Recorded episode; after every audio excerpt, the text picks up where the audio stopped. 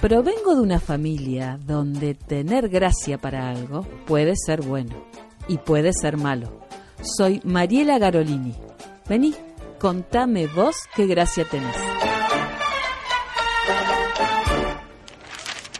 Mira, ay, mira este libro lo que es, por favor, mira el tamaño que tiene y los y los colores. No, no, no, pará. Con cuidado al dar vuelta a la página. No toques, nene, por favor. Ay, no, no, pero qué belleza. Ay, mira. Y sale una cajita de adentro. Qué, qué hermoso. No, no, no, no. Otro libro más no. Te compro. ¿Elegí este o el otro? No. Te dije que no. Ay, mira. Ay, mira ese para la Rochi. Qué lindo. Ay, me encantó. Y es de letras grandes. Mira qué ilustración. ¡No toques! Esa cajita no, no, es una cajita musical, no se toca. Ah, ¿se puede comprar? Sí. Ay, pero no sé si me alcanza. Lo sé. Bueno, bueno, bueno, está bien. Hasta acá llegamos. Compramos esto y nada más. ¿Qué dice? Es hermoso todo. Bueno, la semana que viene volvemos. Quédate tranquilo. Estoy acá con el librero de Radatili, Marco Aurelio Vilte. Vilche. Che, qué papelón esta entrevista. Esta periodista se equivoca los apellidos. Vos tenés la librería La Garza Viajera. Pero a mí esto podría decir, ah, pero esto es una pulinota, podrían decir. Está haciendo difusión, divulgación comercial al negocio de este papa frita, paparulo, pero no. Porque esta librería tiene, es como un tesoro. Cada estante tiene un detalle en particular. Acá la gente no va a encontrar los libros que habitualmente uno ve en grandes librerías. Vos acá vendés lo que a vos te gusta leer y lo que vos crees que es buena lectura, ¿verdad? Pero en parte tiene mucho que ver con las formas de leer de nosotros, digamos. Nosotros se, re- Eh, se referís a vos y a tu familia. Claro, y, y- y al, y al- y al grupo de, de- de- de compañeros y compañeras que nos ayudan como a la construcción del, del espacio. Tenemos muy en claro lo que queremos vender y, y todos los libros que ves acá en los anaqueles eh, los leemos. O sea, tenemos, cuando viene alguien a preguntarnos, sabemos que estamos, porque bueno, es, es, es un peso importante, digamos, eh, poder recomendar eh, la literatura. Aparte también hay que ver de qué lado viene uno eh, con, con, con qué predisposición emocional viene a buscarse de su libro, eh, si como bueno, como recién veías que alguien viene a buscar un regalo, entonces uno empieza como a preguntar datos para Yo les voy a contar a los oyentes que recién vino una señora con la hija y Marco Aurelio la volvió loca. Fue como una bomba de estímulos. Mira esto, mira esto. Y es verdad que parece que leyó todas las cosas que le recomendaba. Y cada libro que ella agarraba lo dejaba por otro más lindo y no sabías qué elegir. A mí me ha pasado que yo ahora tengo hijos grandes y agarro libros que les he comprado y digo, y los leo ahora. Digo, por Dios, ¿cómo le compré este libro? Es ileíble. Viste que uno a veces cae en las manos y en las garras de los clásicos, Cenicienta, no sé, que no tienen nada de malo. Pero a veces no nos detenemos a pensar qué es lo que está bueno que lean nuestros hijos, más allá de que dar, dar un mensaje de contenido, de que se queden con algo. Y de, creo que de esto se trata este podcast, de que hablemos sobre tu gracia, que es poder recomendar libros y, y que nos cuentes que nos cuentes un poquito más del mundo de los libros, porque acá yo veo libros que tienen una belleza que son objetos, que como hace un rato le decías a tu clienta, a veces los dibujos compiten con la lectura. ¿Cómo haces vos para elegir un libro que viene a tu librería? Bueno, yo en, en pri- en principio eh, los leo. Lo que pasa que también tiene que, creo que hay como un, un momento puntual ahora en que el formato del libro, bueno, el libro en sí no se modifica, pero digamos ha incorporado a ilustradores que antes uno leía un libro y ni sabía quién era, quién ilustraba, digamos, o tenían una letra muy chica, entonces como pasó al frente, yo creo que también es una, eh, tiene que ver con, con este, bueno, este exceso de pantalla, esto de,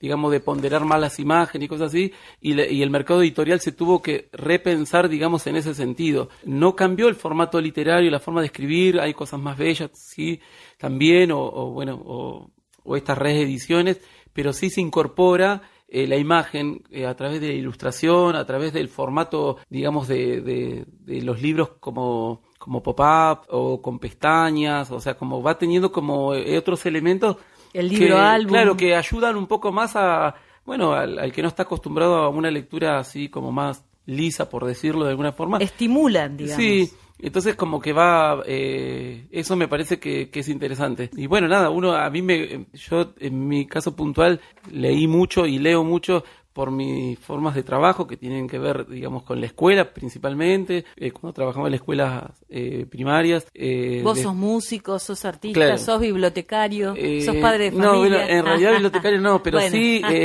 O sea, no tengo como el oficio de bibliotecario, pero allá en el, por el año 99 al 2006 fundamos una biblioteca popular que se llamaba Cayo y Levadura en Treleu, que tiene personalidad jurídica, es una biblioteca, pero era un centro cultural y era una biblioteca que, que, estaba, que éramos toda gente que veníamos de la ruralidad en, en la ciudad. Entonces, esa era como la, el, digamos, la identidad fuerte de la librería, del, como es, de la de biblioteca. La biblioteca. Después armé con, junto con Jorge Espíndola, trabajamos en la Rodolfo Walsh, que es eh, una biblioteca que, que motoriza a él y a mí me tocó, digamos, estar como en los inicios de la biblioteca. Entonces como que siempre estuve desde, no sé, desde mucho tiempo vinculado es a la construcción esencia. de espacio de, de y, y, pero por la porfía lectora y, y por, por, por, el asombro y esas cosas. Eh, después construí como otros espacios que como es la bibliocleta, o sea, como desde otros ámbitos laborales pero no, no, no, yo no soy bibliotecario como, como, como uno, eh, sí, eh,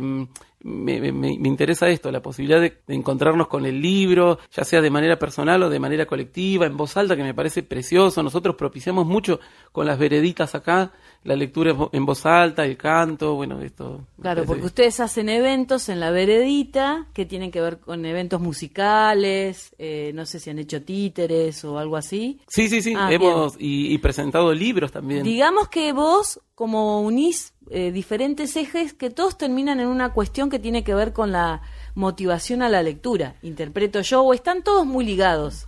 Pero sí, es como, es, está muy ligado. Eh, a, a, ver, uno también se tiene que ir como adaptando a formas de, de lectura. Viste esto que dicen, eh, bueno, los jóvenes lo leen y para mí sí leen, tienen otro formato, otro registro de la lectura, pero bueno, es, es sí creo que hay como, como una amplitud así de, en la que uno también va aprendiendo. Aparte, uno también se hace el lector o vuelve a hacerse lector porque eh, por ahí por las dinámicas de vida, digamos, se alejó de la lectura y vuelve a hacerse lector con los hijos. Entonces, Hay que redescubrir. Claro, ¿no? Y uno, sobre todo en pandemia, digamos, eh, yo creo que hubo muchísimos eh, nuevos lectores padres en función de acompañar a los hijos ahí. Bueno, uno viene a veces formateado, los adultos de esta generación, la mía, bueno, que por ahí estamos acostumbrados a leer cosas más clásicas. ¿Cómo es como, cómo uno sale de esa lógica, no? Porque yo veo que acá que vos tenés libros que son objetos, libros que no tienen texto, libros que los abrís y salen figuras. Si vos tuvieras que decirle a un tío, una, no sé, una abuela, ¿cómo, cómo vos eh, recomendás libros? Porque si no caemos siempre en lugares comunes y acá justamente no vamos a encontrar nada de lugares comunes. No sé, mira, yo, le, o sea, sí sé.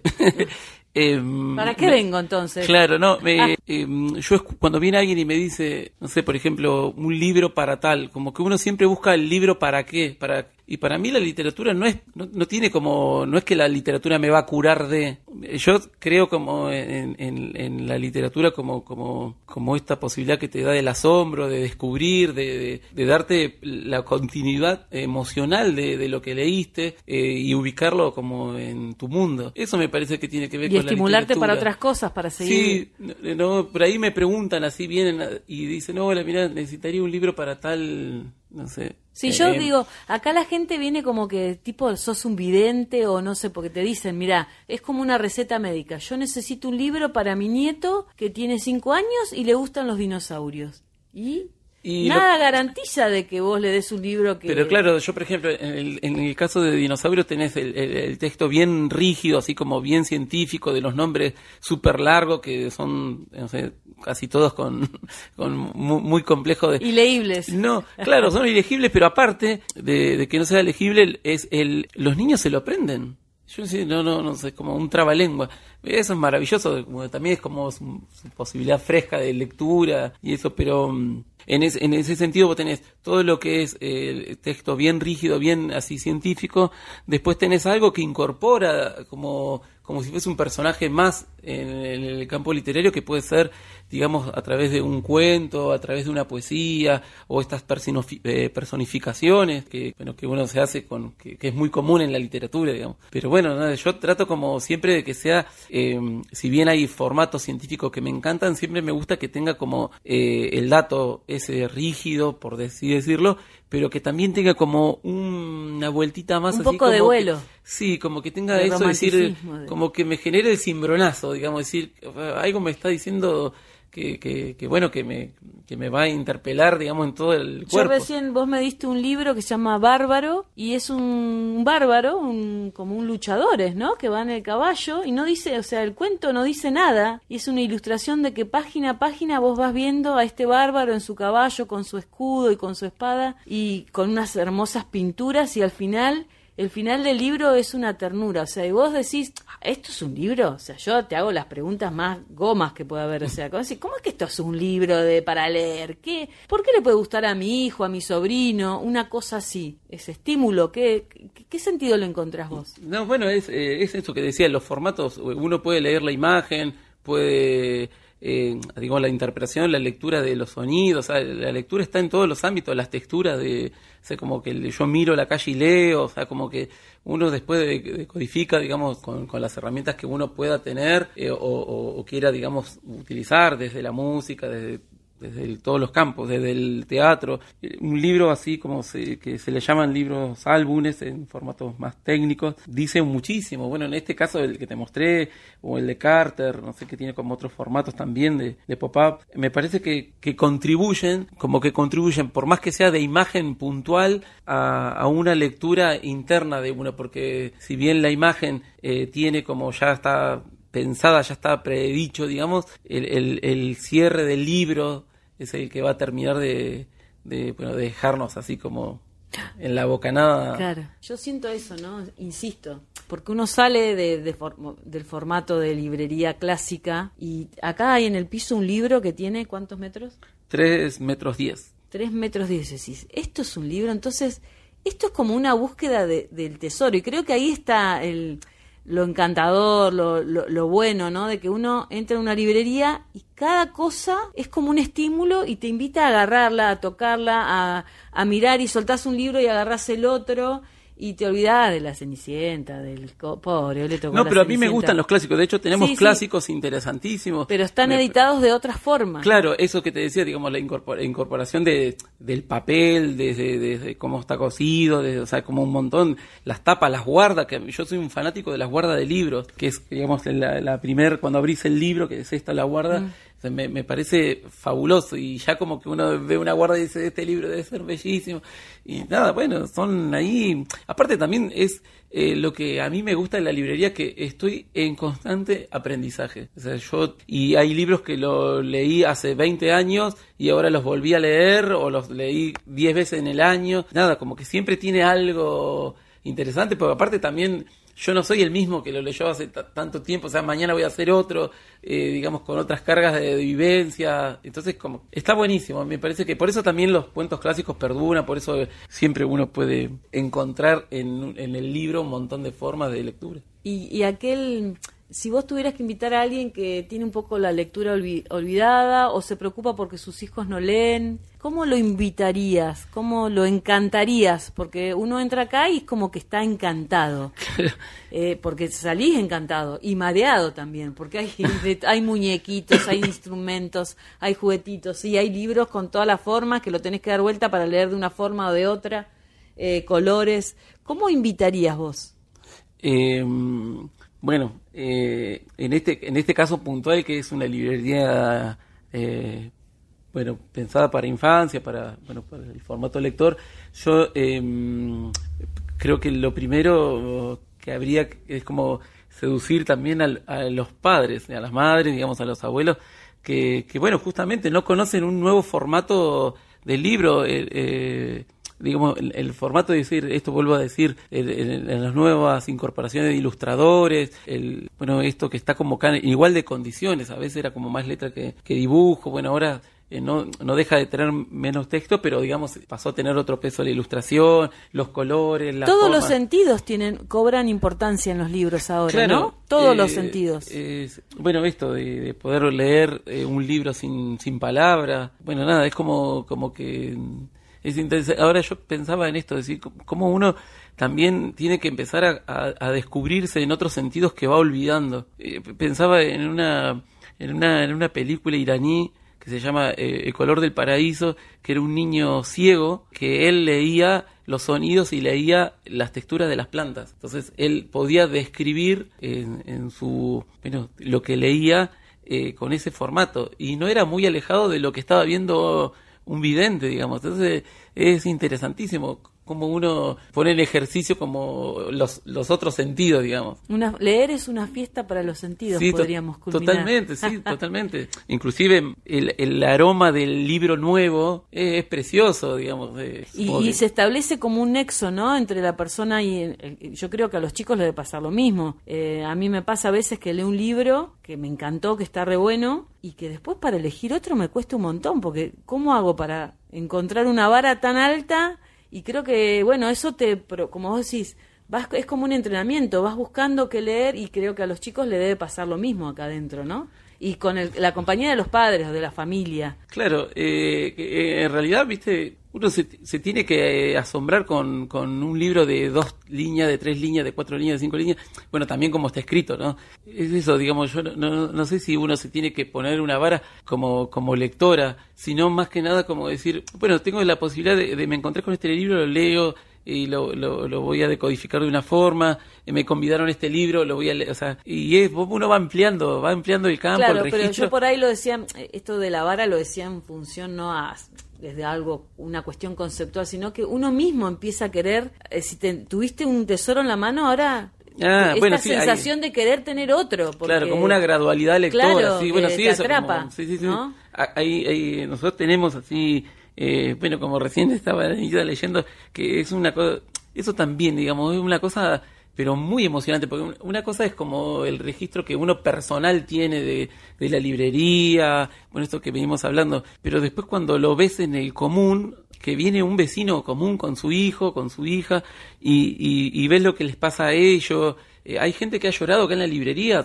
tengo como un listado grande, digamos, de gente que se emociona, le das ahí, vos no, no, no, no sabes qué hacer tampoco, digamos, si, si ir a abrazar, o sea, es como, te da como, te pone en una situación, sí, es re lindo. Nada, eso te, te lo permite el libro, eh, con el libro, porque aparte también te hace parte de la emoción, por más que no te diga nada, vos lo estás viendo, participa, te mira, o sea, es, y eso lo produce es como una especie de, de, mm. de, burbuja, digamos. ¿Quién lo hubiera pensado, no? ¿Quién, a veces uno se olvida de estas cosas, pero ¿cuánto puede producir un libro? Claro, también cómo viene uno a comprarlo. Bueno, hay de todo. Hay gente que se viene, se instala, eh, se pone a leer, se pone a leer. Tenemos familias que vienen y se quedan como tres horas buscando libros, leyendo, preguntando, eh, hacen anotaciones. Eh, bueno, yo ofrezco siempre café a los papás, charlamos. Creo mucho que en este en este lugar que estamos que es Radatili puntualmente o en Comodoro también pienso la cantidad de población y la cantidad de librerías que tenemos para mí Radatili debería tener unos dos librerías, debería tener cinco librerías. Eh, Comodoro debería tener, si tiene arriba de 400.000 habitantes, debería tener 20 librerías, eh, cada una con su forma, con la posibilidad de trabajo que pueda tener también, pero me parece que uno tiene que pensar y decir, bueno, si mis hijos tienen esta posibilidad de leer, el vecino de enfrente viene a esta librería, que se puede encontrar con otro niño que lee de otra librería y me parece que como que considero que puede haber como un otro gesto a futuro. Nada, y es mágico, porque bueno, se comparten esto de decir que leíste, que no leíste, términos nuevos, que buscamos en términos puntuales como librería es, digamos, nada, acompañar como eh, emocionalmente a, a toda las infancias, propiciar como el encuentro con la palabra en todos los formatos, el libro, cantada, en títeres, en la vereda, también de ir como provocar siempre es, todo provocador porque cada cosa que yo veo acá es como me provoca. Porque para nosotros también nos genera no es que nosotros estamos diciendo lo hacemos porque no, lo mismo que le genera a la gente nos genera a nosotros o sea cada vez que que pensamos una acción, también nos pasa lo mismo que le puede pasar a cualquiera. Es como un aprendizaje constante. Yo he conocido autores nuevos en función de vecinos que vienen y me dicen, che, y no, no los conozco, no tengo por qué conocerlo. Y sí me, me encanta tener que conocerlo. Eh, es eso, el, el espacio, la librería da te da eso, te da como un vínculo que, que, es bellísimo, porque veo cuando uno balucea sus primeras palabras, como recién, que eh, empieza a hilar dos, tres eh, sílabas y es, no lo puedes creer. Después viene el otro a jugar con el pizarrón. O sea, no sé, eh, me parece eso de Garza Viajera. Por parte la canción dice que es, novia leve del azul, que, al, que al rumbo norte salpicando al cielo va. Esto de, de como, de como, de poder ir, volver, migrar, volver, atravesar el mismo canal de aire y, y, bueno, como siempre propiciando belleza, digamos. Yo uno está en el cielo y ve pasar un pájaro, ya como no es lo mismo, digamos, cuando estaba límpido. Entonces, como que está bueno. Sí, más o menos surge Gargarza Bueno, eh, ¿qué más decir? Si quiere alguien, venga a comprar su libro acá o a otra librería. Pero disfrutemos de la lectura. Gracias. Sí, sí, está buenísimo. Gracias, eh, Marco. Bueno, muchas gracias. ¿Querías decir algo más? Eh, no, no, no. Eh, bueno, los, invitamos, siempre tenemos un montón de, de, actividades. También nos gusta que vengan a leer nomás. No, no es necesario que compren. Eso nos parece maravilloso. Son muy amistosos acá. gracias.